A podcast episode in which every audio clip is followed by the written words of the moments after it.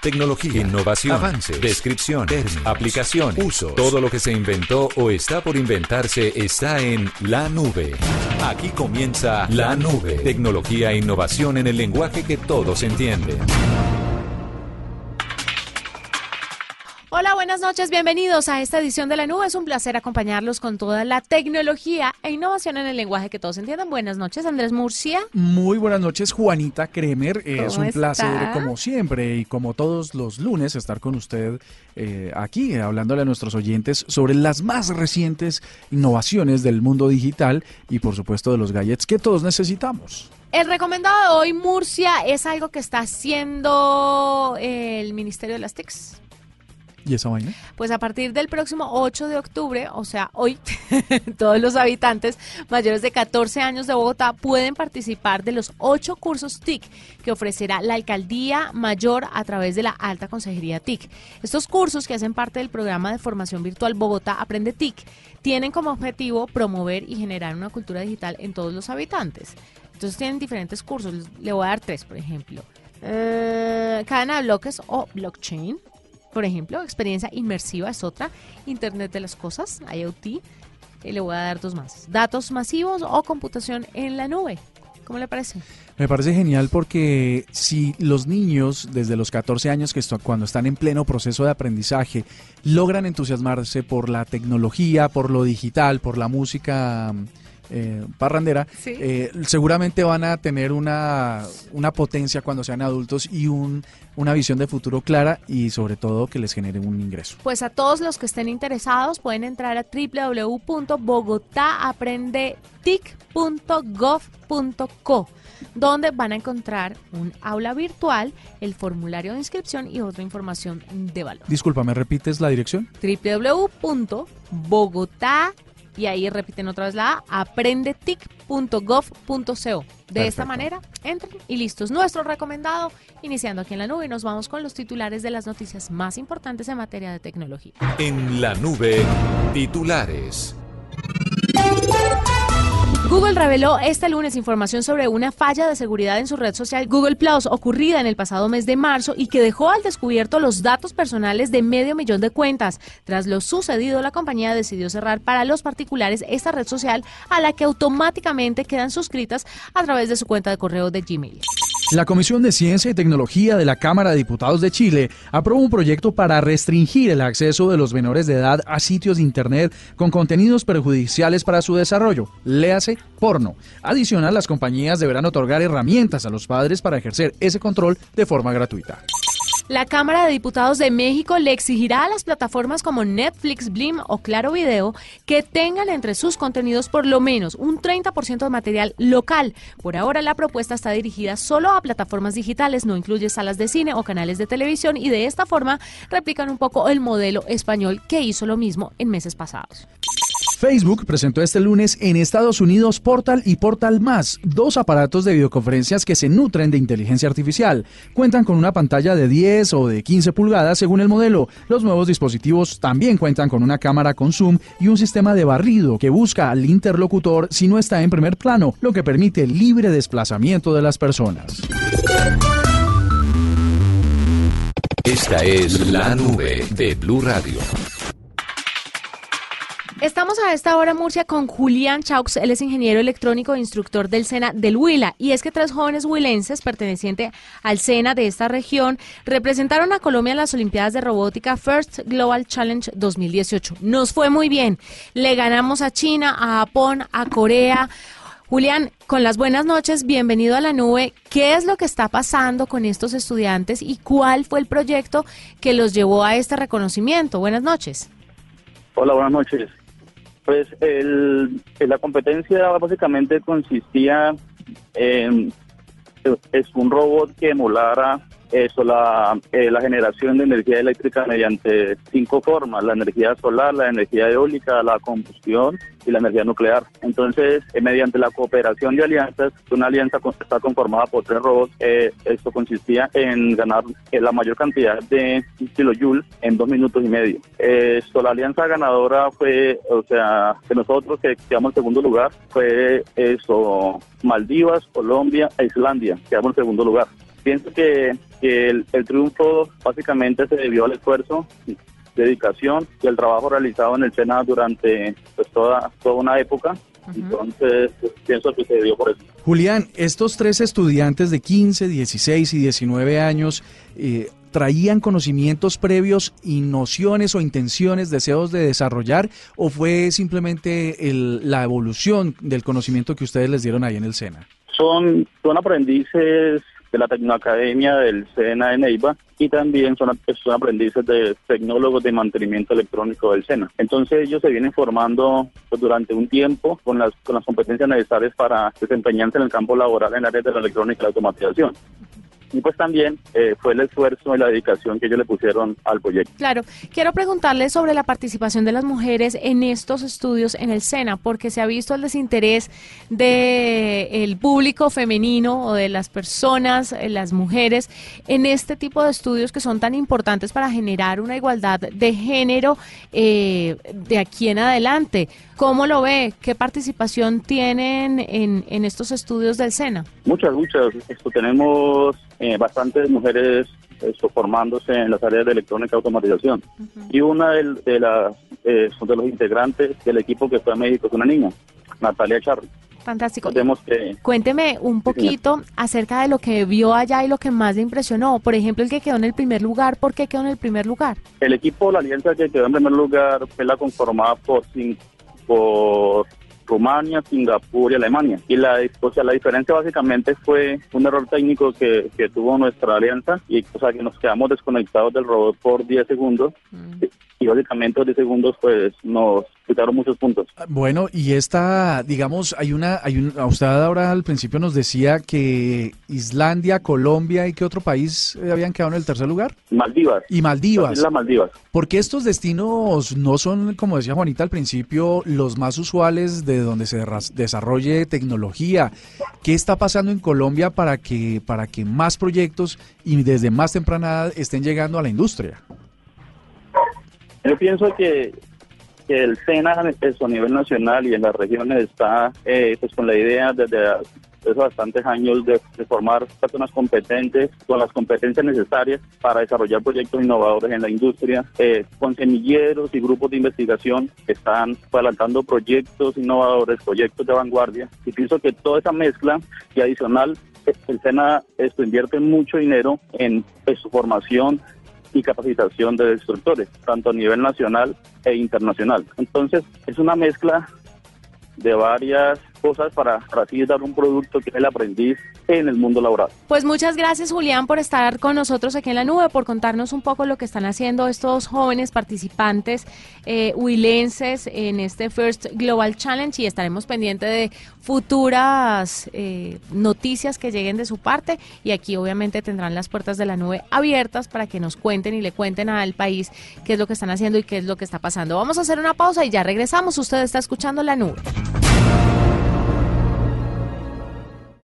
En la nube, las noticias del mundo tecnológico. Murcia, le quiero contar, hay una mujer que se llama Lindiana Bugarín. Eh, ¿Me repites el nombre, por favor? Lindiana Bugarín. Eh, bueno, ¿qué pasó con Lindiana Bulgarín? Bulgarín, no, Bugarín. Ah, Bugarín. Sí, señor. Es diputada local del estado de Zacatecas, en México, y propuso ante el Tribunal de la Cámara de, Diputado, de Diputados la posibilidad de que los empleados puedan laborar desde la casa por lo menos un día a la semana y hacerlo obligatorio. Ah, pero eso está súper bueno. Sí, está súper bueno y en estos días contábamos eh, en otros espacios aquí en Blue Radio sobre cómo el teletrabajo o cómo la reducción de días laborales está ayudándole a los empleados en los temas de salud. Usted sabe que entre más trabajan las personas, más se están enfermando, les dan muchos, tienen muchos problemas del corazón y eso le supone a la empresa y al Estado una cantidad de plata absurda, más que recordar la jornada laboral de cinco días a cuatro días. Que es súper transgresor porque cuatro días de siete, en realidad los países, por ejemplo Estados Unidos... Nueva Zelanda es el que está empezando el proyecto y le ha ido súper Pero fíjate que sí, tiene mucho sentido. Estados Unidos con el con que es tan progresista en términos de, lo laboral y de la actividad económica, eh, había dicho que se exceden los países que tienen muchos festivos. De hecho, en Estados Unidos creo que no sobrepasan los cuatro o los cinco al año versus los 30 que puede tener eh, Colombia, entre 20 y 30 festivos. Luego, pensaría uno que países desarrollados no estén pensando pues está ese planasmo ahí, no estén intentando eh, recortar jornadas a, más días de la semana. Imagínese, entonces volver obligatorio un día de teletrabajo puede ayudar mucho a las personas, porque el estudio que le estaba contando, que se está llevando a cabo en Nueva Zelanda y que está funcionando de las mil maravillas, obviamente hay gente que responde, que contesta, que no se siente muy cómoda trabajando o, o teniendo tantos días libres, o que le supone más gastos. ¿Por qué? Porque ya no son dos días en los que usted tiene que gastar para recreación y otras cosas, sino tres. Pero entonces la empresa le da la opción de no trabajar o de teletrabajar para que usted maneje su, tiempo y sea un poco más autónomo. Pero fíjate que si son países donde, donde, hay, donde hay mucha necesidad de trabajo, de carga laboral, eh, lo que puede pasar es que en una empresa te dan cuatro días y estás buscando trabajo para ocupar los otros tres. Luego vas a seguir en una de las dos fallando por un tema médico y por, por supuesto por agotamiento. Sí, ¿no? Sí, es que así somos los seres humanos. La, digamos, las legislaciones a veces tan avanzadas como la Nueva Zelanda, mm, pensaría uno que están eh, buscando la manera en hacer empleados más felices y más productivos. Mientras que los empleados estamos buscando más billete y entonces vamos a querer dos trabajos teniendo mayor tiempo para hacerlo. ¿Usted cree o cree que es una cosa generacional? ¿Usted cree que es de su generación o cree que los millennials están interesados en esto? Porque yo creo que las mm, nuevas tecnologías y estas nuevas generaciones sí buscan un mayor equilibrio entre la vida personal y la vida laboral. Y ya el tema de atornillarse a un puesto ocho horas o más pues eso ya no está tan bien visto, ¿sabe? Yo creo que tienes razón. Milenias y centenias deben estar eh, en esa política que tenían nuestros padres, pero ya después de muchos años en una empresa, mm. y es la de trabajar menos y ganar más. Exacto. Nosotros seguimos eh, trabajando. Muy bien. Nos vamos en este momento con Simón Hernández porque hay una nueva sección que llega a la nube. Gamers Mobile. Si Simón nos habla otros días de la semana de los videojuegos que usted puede tener en los aparatos dedicados a esto, pues nos va a hablar en esta oportunidad de los juegos que puede... Candy Crush, por ejemplo. Sí, por ejemplo, que puede tener en su dispositivo móvil. A propósito, ¿vio que Huawei va a lanzar el Huawei Mate X? No. Es un dispositivo solamente para gamers. Y o sea que entonces no es para llamar. Mm, también, pero, no es para el Messenger, no es para el WhatsApp. Como muchos otros, que, muchas otras marcas que también están incursionando en este tema, sirve eh, para jugar. Vamos a ver qué nos trae Simón el día de hoy en esta nueva sección que se llama Gamers Mobile. Un smartphone es útil, pero también es emocionante. En la nube, Gamers en Smartphones. Hay mucho para hablar de videojuegos y ojo, si usted tiene un celular a la mano y es un dispositivo Android, le voy a hablar de tres videojuegos que usted puede descargar ya mismo por el Play Store y seguramente se los va a gozar porque son de los mejores que tiene este sistema operativo. El primero de esos es...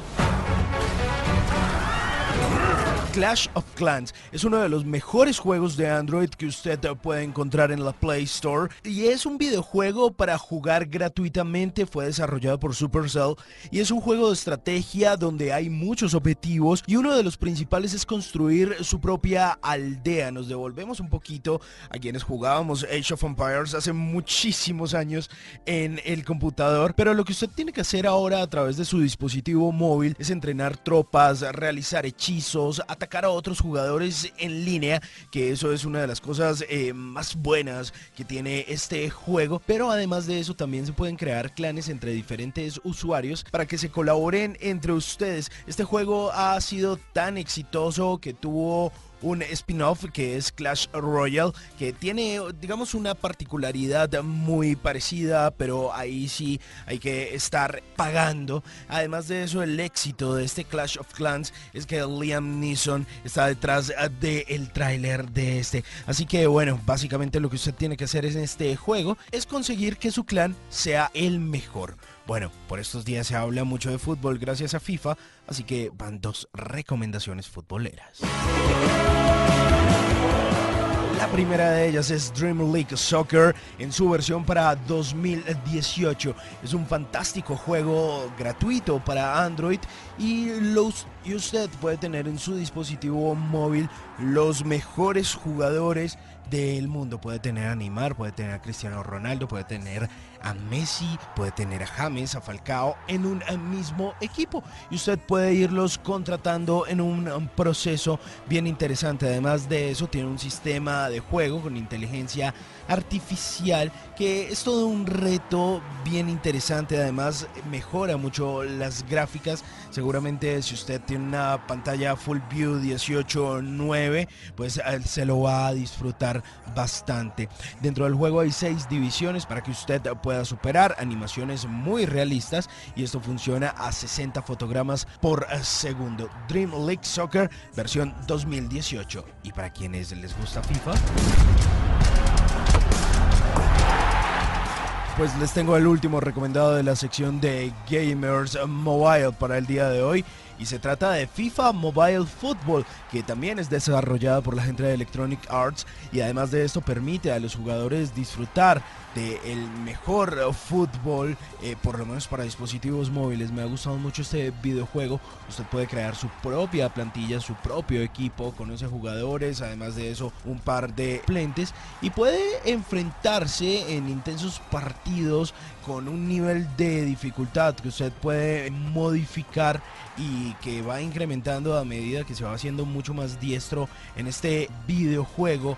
Puede competir en varias ligas de Europa o armar un mundial y tiene muy buenas gráficas. Además de eso dispone de un modo de campaña para un solo jugador, así como varios eh, desafíos temáticos, eh, entrenarse con penaltis y además de eso puede modificar los tiempos de el partido. Ahí está FIFA Mobile Football. Mi nombre es Simón Hernández y nos oímos en una próxima ocasión para seguir hablando de videojuegos mobile aquí en la nube.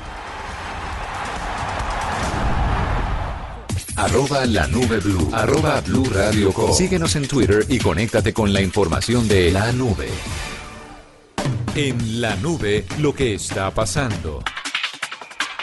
¿Cómo le pareció el informe de eh, pues es que me parece muy chévere. De este niño, de Simón. De Simón, que está muy bien porque resulta que son más accesibles los juegos que hay dentro de las aplicaciones que hay en un teléfono que los que uno tiene que salir a comprar para las consolas, porque son eventualmente un poquito más costosos y pues se requiere otro nivel, digamos, hay que pegarle a todos. Por eso pensamos, por y para usted, querido oyente, para que usted tenga todo este abanico de posibilidades aquí en la nube. Que hay una vida más allá de Angry Birds. Sí, señor. ¿No?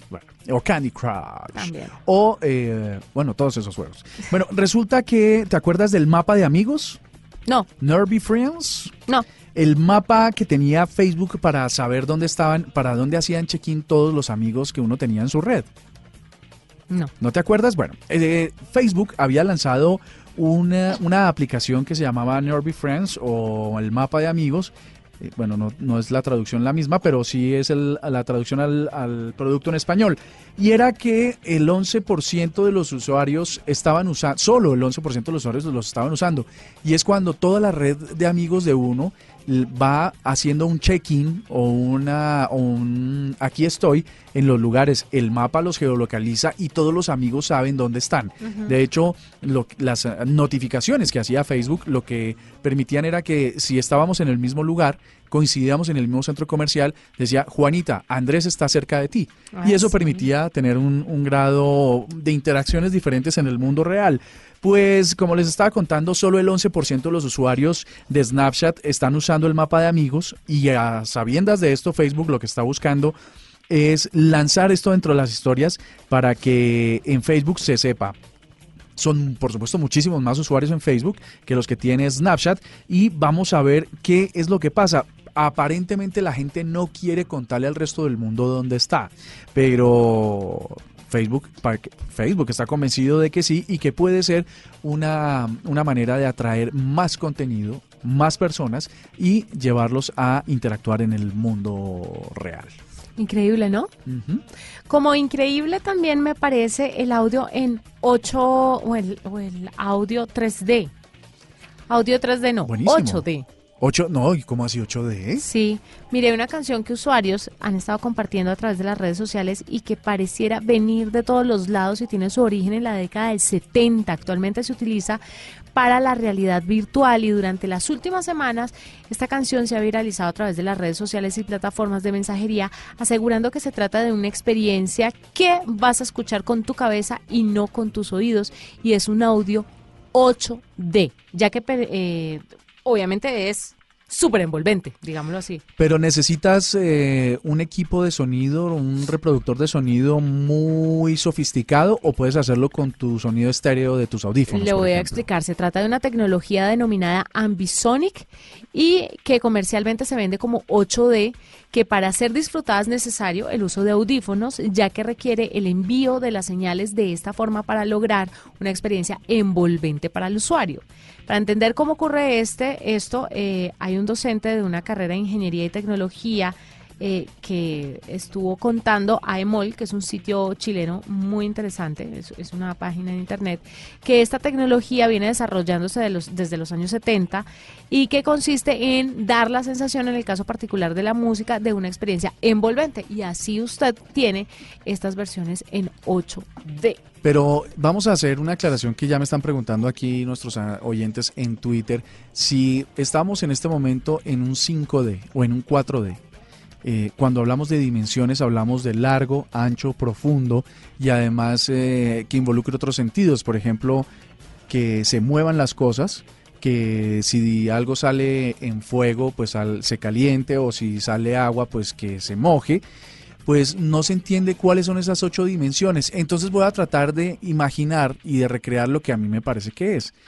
Solo hay dos canales eh, estándar para escuchar sonido, el izquierdo y el derecho en unos audífonos, ¿no? Que significaría estéreo. Lo que hace es que se producen sonidos en varios planos. Muy primer, primerísimo primer plano. Y otro por allá como en cuarto o quinto plano. Entonces eso que puede eh, significar el 4D. Si muchos sonidos están funcionando en planos diferentes, seguramente lo que lo lleva a uno a imaginarse de otra manera los sitios que le están tratando de recrear. ¿Sabe qué dice el experto? Que se parece un poco a lo que usted escucha en cine. El tema es que en el cine usted no se pone audífonos, entonces no lo puede escuchar de la misma forma. Ya, cuando usted se pone los audífonos, el sonido se vuelve aún más envolvente y puede disfrutar la tecnología 8D. Bueno, va, a estar chévere. ¿Tenemos una dirección como para buscar y ver cómo funciona? Tenemos el fragmentico. Eh, se los vamos a compartir a través de redes sociales para que puedan escucharlo con sus audífonos directamente. o aquí en la nube. Eh, sí, pero le voy a contar una cosa. Cuando estuvimos en China, nosotros de la nube. O sea, ¿quién estuvimos tú y otros? Sí. Exactamente. Sí, pero en representación de la nube. Correcto. Estuvimos en Dolby, en China, en ah, En Dolby. en Dolby. los, que, los que hacen la experiencia de sonido para el cine. Sí, señor, que también lo hacen para muchos celulares. Dolby Surround. Y lo hacen para el P20 Pro y seguramente lo harán para el Mate 20. Y nos mostraron cómo hacen todo lo que tiene que ver con los videojuegos, Murcia, es impresionante. Y con unos buenos audífonos, por ejemplo, este celular, el P20 de Huawei, usted si, si se dedica a escuchar sonidos que estén hechos para eso, para escucharlos, se va a dar cuenta de la calidad de sonido que tiene ese teléfono. Es que la gente cree que el sonido no es importante en un celular, pero sí, es muy importante porque ya son aparatos donde usted ve películas, donde usted escucha música, entonces tiene un cuidado especial en eso. Sabes que hay una cosa que los usuarios siempre dicen, pero ¿por qué ese dispositivo es tan caro si es muy parecido a este otro?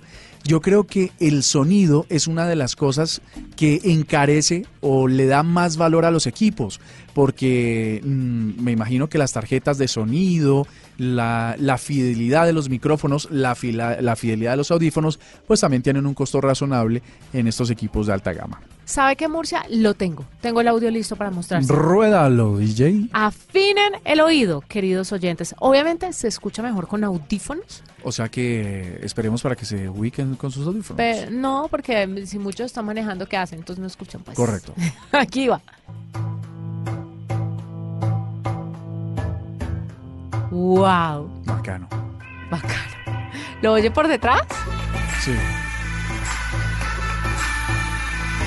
Bueno, hay que estar concentrado para entender la, la diferencia, ¿no? Estos pamentos brillantes. Mire, aquí lo voy en el lado izquierdo. Aquí pasa el derecho. Es, esto es el Roy Barreras del audio.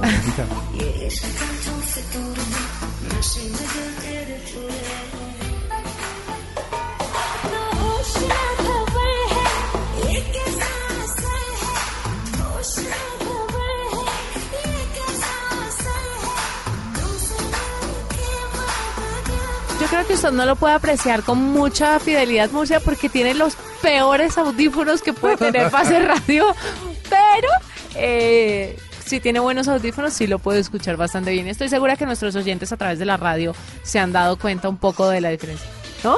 Sí, está perfecto. Pero hay que ver Le si, a si- no, hay que ver si con el si con el carro, si dentro del carro funciona mejor, o sea, si por ejemplo si uno va en el carro. Que nos reporten los oyentes a través de arroba la nube blue si, si oyen algo diferente o si escuchan esto igual.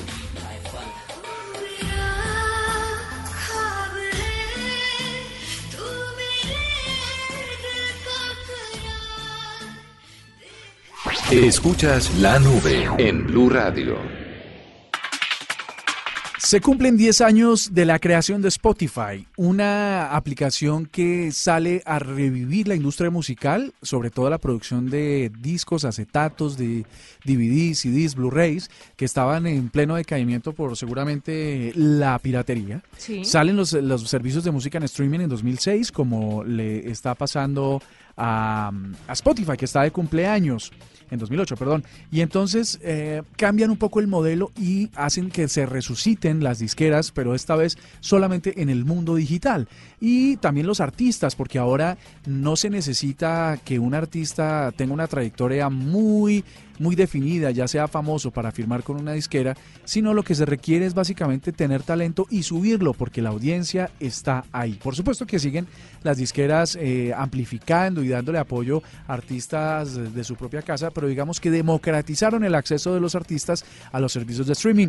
Hoy en promedio, eh, Deezer, Spotify y todas las demás, pues tienen eh, un poco más de 40 millones de canciones que eh, son suficientes para que los usuarios del mundo tengan un catálogo generoso y abierto para poder disfrutar de picnics, piscinadas, Cenas, fiestas. cenas, lo que- karaokis y todo lo demás. Bueno, nos vamos. Fue un gusto acompañarlos. Mañana nos encontramos con más tecnología e innovación en el lenguaje que todos entienden. Chao, chao.